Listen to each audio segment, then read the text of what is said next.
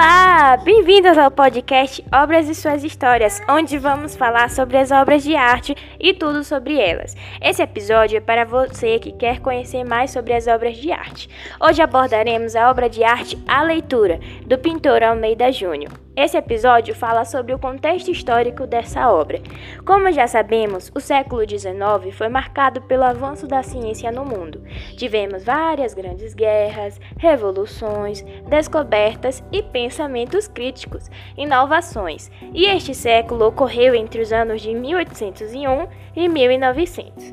Nessa mesma época, vimos alguns dos mais importantes pensadores e filósofos da história. Estes foram responsáveis por alterar padrões, trazer inovações no modo de pensar.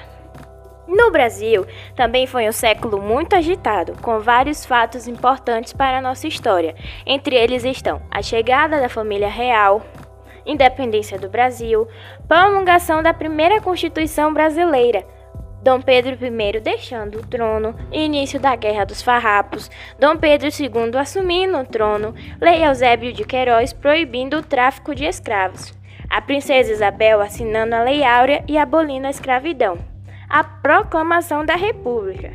Na arte se iniciava os movimentos do realismo e romantismo.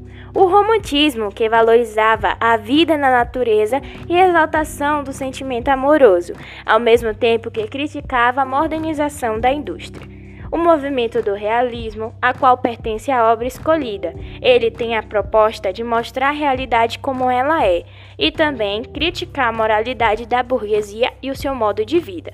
Bom, chegamos ao fim de mais um episódio falando sobre o contexto histórico da nossa obra. Vejo você no próximo episódio. Tchau, tchau!